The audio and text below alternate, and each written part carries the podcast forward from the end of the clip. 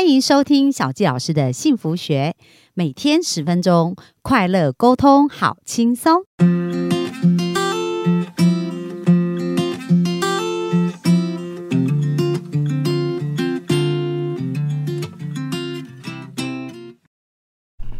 欢迎收听小纪老师的幸福学，很开心又在空中跟大家见面。那昨天大家有没有发现呢、我们呃听了一个很全新的领域哦，就是呃有关于。资本的运用，那这很多我们常常讲啊，比如说我们现在看很多很赚钱的保险公司啊，然后或者是像麦当劳这样素食公司，其实他们赚钱都不是呃开店而已哦，重点就是房地产是非常重要。那所以昨天呢，我们听到 Dennis 他讲到，哎，他从房地产，然后又到了私募公司来做投资。那昨天他讲到一个蛮经典的案例，就是有关于顺丰快递哦。我想大家应该因为现在物流啊各方面后疫情的时代，特别就是很电电商非常的流行，所以大家对于这个现在应该是觉得这是必要了。可是，在当时他的这个眼光这么精确哦，能够看到这一些部分，所以我们也可以来聊一聊，就是说，哎，Dennis 到到底那时候怎么看出这一个部分，而且能够呃真正把它扶植到上市，这也是一个很不容易的过程哦。我们今天就来聊一下这个部分，好不好？哦，好好，呃，大家好，那我 Dennis，呃，昨天有跟大家讨论到，就是我们在西元两千年的时候，我们 DCM 我们发现了一个蛮大的，在中国市场里面蛮大的一个商机，就是物流、物流快递业哈。那其实两千年的时候，在中国没有任何一个大型的物流公司，好，那国际型的公司也刚进中国市场布局而已。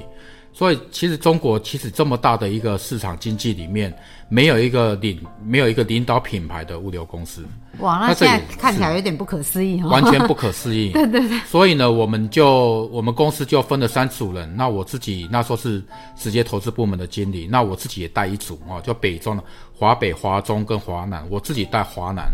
那华中跟华北我们分三组。那那其他其他的同事，他们也是各自在各自的领地里面去找到一个可能的被我们公司投资的一个标的，那来做一个一个来做一个探讨。哦，所以那时候其实你们就觉得物流是一个方向，只是还没有决定要投资哪一家。对，因为我们也要做市场调查。大家就分门别类，就是带着各自的组别去 survey 这样子去调查。是是是。然后其实我到最后面来讲，有两家公司竞争比较激烈，一家就是神州快递。嗯，如果大家对中国市场有一定的了解哈，你应该，如果你是在西元两千年的时候，尤其在华北，华北，比如你在在北京哈，或者在上海哈，这这些地方，你应该会听过神州快递。虽然它不是最大，但它已经有一定的规模。嗯哼，哦，它的车队大概六七吨的这种大卡车的车队，大概一两百辆应该是有的。好，所以那时候还不算非常大，可是对也在我们台湾来讲，跟国际。跟国际的大型的物流公司比起来，还算是一个中小型规模的一个物流公司。嗯哼，那在华中，我们找不到一个比较大的一个标的，在华南这边，我找到由我这边我找到一个蛮特别的公司。这公这公司来讲，其实是一个非常小的公司。那也为了这家公司呢，我们团队我们三组团队激辩不已，然后公司也为了这到底要投要投这个神州快递，还是我们我们这个顺丰顺丰这家公司？那时候顺丰真的很小，哦，那也是开了很多次的会议哦。那我大概跟各位分享，在怎么样去发掘到这一家公司、哦。如果各位对西元两千年哦有一定的了解的话，你会知你会发现整个中国的开放来自于哪里？来自于广东，嗯哼，啊、广东里面应该讲的更精确，来自于深圳，啊、那如果再讲的更精细一点，就来自于哪里？从香港的流量进来到中国，那会通过一个口岸叫做罗湖，嗯哼，哦，香港进中国的第一个陆地的口岸就叫罗湖。我在两千两千零一年、两千零二年那时候，我们在找这样的标的的时候，我负责整个在在深圳这个地方找。那时候深圳已经是一个非常大的一个代工行业的一个一个聚落了，嗯。但是呢，在整个罗湖的这个口岸里面，这边大概进中国的商品大概有四分之三是通过通过罗湖这个口岸哈、哦，从香港进到中国的哦，从海运进到香港，然后从香港用陆运进到中国，这样子一个一个脉络进来，所以进到罗湖、进到深圳这个地方，大概占有全中国物流四分之三的货运量。嗯哼，那其他的很多的港口，那时候改革开放还没那么的蓬勃，但是中国的南方就在深圳这个地方已经完全开，已经完完全全开放。嗯哼，那四分之三里面大概什么概念呢？简单讲就是你可以看得到，香港所有的物流、所有的船，基本上都是要送往中国的货。对，哦，整个维多利亚港全部都是挤满来自全球各地的商船，所以需求量很大，非常非常的大。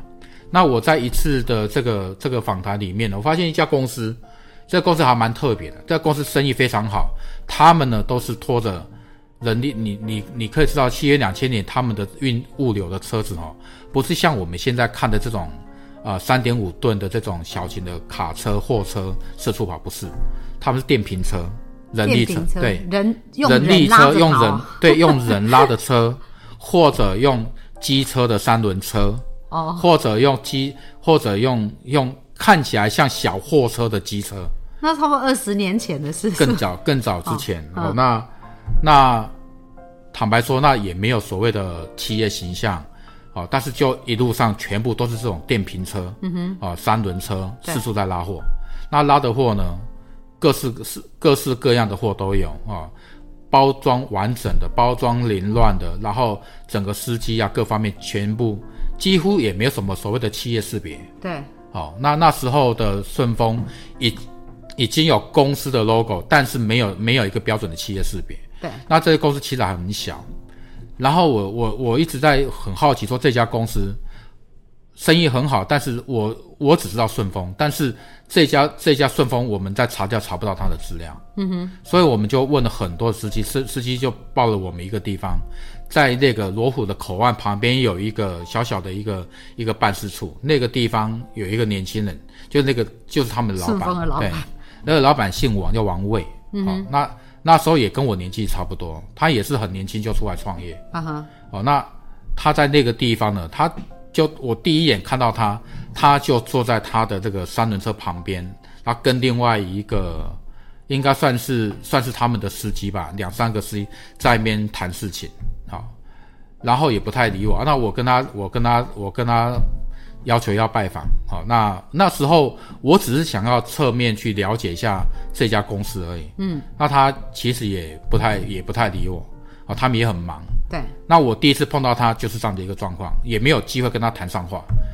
那过了两天之后，我再去那个地方，我仍然遇到他，他亲自在那边拉货，在那边搬东西。对，我就在旁边看，我就拎着拎着水过去给他，然后他看了我一眼说：“哎，轩，呃，你是要看哪一个货嘛？”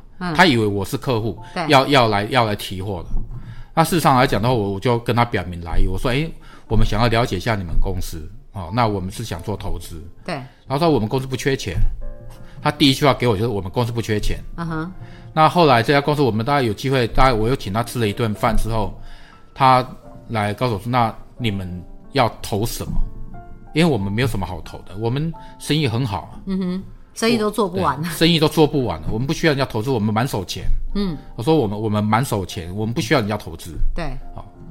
很有趣啦。那后来我在跟他聊聊了一两次之后，他有一天忽然间告诉我，他说：“如果你真的要投资，你去帮我想办法，找个两百万人民币，找个两百万人民币，我就给你们投。嗯，但是呢，我们需要卡车。哦，所以他想刚好想要转型了。他他他自己的想法是两百万人民币。嗯，他想要买车。对，这是我跟他第一个。有交集的地方，因为他他其实也没想过资本化这件事情。对对，他只是想说，那我我我想要买车。对，哦，那如果你们要投资我，那就你刚你投我，我拿这个钱去买车就好了。他其实很单纯。对，那我们也没有谈到，也没有谈到，呃，要占多少股份或是怎么样。他说你帮我想看，如果你你这边投资人可以帮我投资两百万人民币。哦，那那时候的人民币很大了。对，那时候两百万人民币其实已经很大，超过一千万台币。嗯，那对他们来讲的话，他可以在那个地方可能买个买个几十台车，应该是没问题的。对，我们的我们的缘分就从这个地方开始。那你当时会看上他是跟这个人的特质有关吗？就是说经营者的特质，还是主要是他的商业模式？其实我看过很多公司，很多我我自己后到后面呢，我我访谈过超过两千五百位大陆很精英的，就是那种创业者。对啊，我大概这十几年的经验，我我访了很多很多这样的精英的企的创业者，其中有一些人。你一看就知道他一定会成功。我后面想起来，他就具备王位，王位就具备这样的的特质。比如说这种人，对，这种你就说他有一个手段，有一个目的，他不管用任何手段，他就要达到那个目的。这种人是锲而不舍，强烈气度心，强强烈气锲而不舍，他想方设法就是要达到那个目的。这样的人，他的胜率是非常非常高的。嗯嗯。哦，那我觉得这个这个展现在什么地方，就是。每一个创业者都会遇到瓶颈，都会遇到困难。对，但通常会赢得胜利的，或走到最后一步的，都是那个坚持不懈的人。嗯，那这个部分来讲，大家都明白。但你真正在创业的过程里面，你能够坚持挺下来的人，毕竟是微乎其微。那他就是其中一位。那你怎么知道他们是有突破？你是透过问题，还是透过？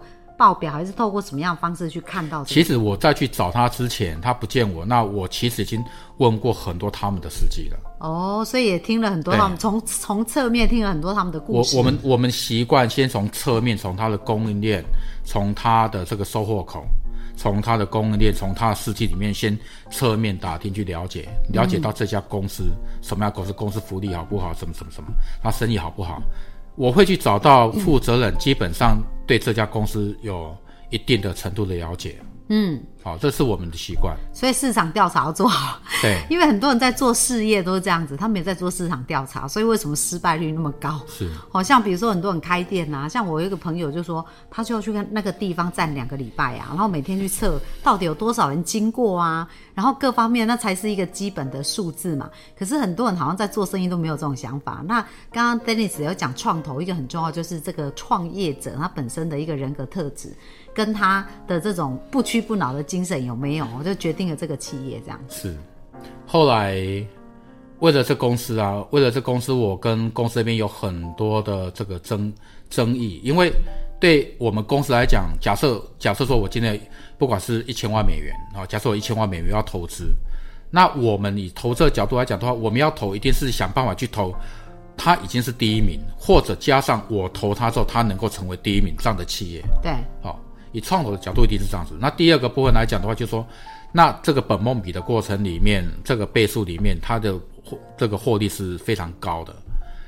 那我们后面拿出来竞赛，其实基本上三组里面各推一组，我推的就是顺丰，嗯哼，华北的推的就是神州，华中的我已经忘记他那家公司，后来那家公司好像也没有到我们决选，就变成。变成我们神州快递跟顺丰两家公司在竞争。对。可是几乎公司的同仁高高层几乎都几乎都是大家都表决就是要投投资投资神州。为什么？因为只要加上我们的资金，他就一定是第一名。对。好，因为他已经很可能是笃定是第一名。但是呢，有几个有几个困难的地方，就对我们投资公司的角度来讲。我们当然以我们来讲，我们变成去劣势嘛。那我们劣势，我们当然要去找一些我们可以攻防的点。所以我们就去分析出来说，用我们公司假设我们那时候我们公司打算要投资一千万美元的这样的额度，在一家单一的一个产业的公司去创造出一家独角兽出来。那时候独角兽这个词还没出来。对对。哦，那去投资顺呃去投资神州快递，我们约莫。拿不到一成的股份，因为对方已经蛮蛮好了，所以他其实跟你们谈很强势啊，就比较不会想要给你们一个好条件。第一个，我们拿不到好的投资的条件，对啊。那第二个部分来讲的话，我们也投不到更好的份额，对，好，这个占比也拿不到一成，甚至连一起董事都拿不到。对，那如果你没有办法拿到一定的顺的，像我们现在，比如我们投资，我们都会希望除了。啊，被我们投的公司除了呃创业的团队之外，我们希望我们进去就是第二号股东。嗯哼，哦，我们大概会以这个角度来来看。那为什么会这样？是希望帮助他们营运更好，还是没有？因为对以投资公司的角度来讲，当然要确保我们的投资的效益跟我们对这家公司的影响力。哦，哦，所以我们在整个投资的份额里面，我们都大概会希望大概是至少是是在二十五个百分比到三十五个百分比区间。哦，那至少还有一票否决权。对，哦，那这样对于未来这公司的发展里面，能够保障我们投资方的这个话语权、影响力，这个还会比较有很大的一个影响。所以我们在投资过程里面，我们抓准了这个机会点，我们也点出了投资，呃，投资这个神州快递，我们连一成的股份都拿不到，连一起董事也拿不到，我们就传，我完完全全就是一个所谓。财务型的投资，对，那既然是财务型的投资，那只有可能就是有百分比的收益的分润而已。对，哦，所以，但是呢，我们一，但是我们也分析给他听，我们如果投顺丰，那是完完全全不就不是那么一一回事。第一个，我们不需要拿到这么大的一个金额，事实上，顺丰王位他要的是两百万美两百万人民币，而我们在一千万美元里面，我们分三个阶段。我们总后面我们总投了他七百二十万美元，嗯哼，那这七百二十万美元是分三三笔还是四笔？我忘记了哈，三笔还是四笔去执行？那我们在第一笔交付给他的时候，王位是他他说他这辈子从没看过这么多钱，而且也超乎他自己所想象的，啊，超乎他所想，他本来只是要换车而已。对。那但是我们在跟他们的往来的过程里面，也长了他们的知识，对，我们就跟他们说。我们后来公司为什么会投投投顺丰快递？第一个部分来讲，我们投的金额比较比较低，但是我们可以占到，如果假设用我们总投的金额来讲，我们几乎可以占到七十八趴的股份，几乎是诟病，不是投资是诟病。对，所以对你们的主动权是更高的这样子。那第二个部分来讲，我们我也分析一件事情。神州有的就是车队而已，好，但是呢，有车队这件事情来讲，对我们来讲是简单事情。我买车，我们我们跟华车跟北车这两家公司看了车，下了订单，钱打了，车就交了。对，对买车这件事情来讲，对资本方呢是一个再简单不过的事情。可是我们也点出顺丰的最大的价值，这个最大的价值是大家都忽略的。顺丰在当时候，在整个珠山长那个珠三角，珠山有超过三千个小区的据点，这三千个小区的据点，三千个社区都有他们的物流的据点。这件事情你要花多久才能够打造出来？对对，你可能花五年、花十年都不见得能够建立这样的一个这么大的一个三千的据点。那大家都知道，时间最宝贵，所以它的价值不在于它有没有车，而在于它已经在珠三角，而且。重点是珠三角已经是占了当时候中国进到中国的这个物流量里面的四分之三，所以其实它的网络已经是布的非常的广，然后相对你们，所以其实呃，今天聊到这里，我们就可以看到一个真正。投资，因为像 Dennis 也是奋战，对不对？就是捍卫他的想法，然后把他的这一个部分呈现给公司，因为大部分人是反对嘛。那最终你们公司也是投资顺丰，也证明了这是一个，因为现在我们都看得出顺丰非常的成，呃，非常的巨大。所以各位我们幸福听众哦，一定要注意一件事情，就是也不要小看自己。就是说很重要很重要，就是在做事业这件事情上，潜力非常重要哦。可是要有那种不屈不挠的精神，跟那个呃，对于市场占有率啊，想要打下这个江山的渴望，也是这个愿景有多大，就后面的梦想就会有多大，对不对？是。好啊，那我们今天的分享就差不多是这样子哦。那明天我们就会继续来聊聊啊，因为 Dennis 后来从大陆再回到台湾，其实也有他自己的一些梦想想做，就是想要在资本在台湾的这个市场上，也帮助这些创业的人有更多的不同的一些资本的看法。那我们明天就继续来聊聊这个部分哦。好，那我们今天就到这边，谢谢大家，拜拜。好，谢谢各位，谢谢谢谢小七老师。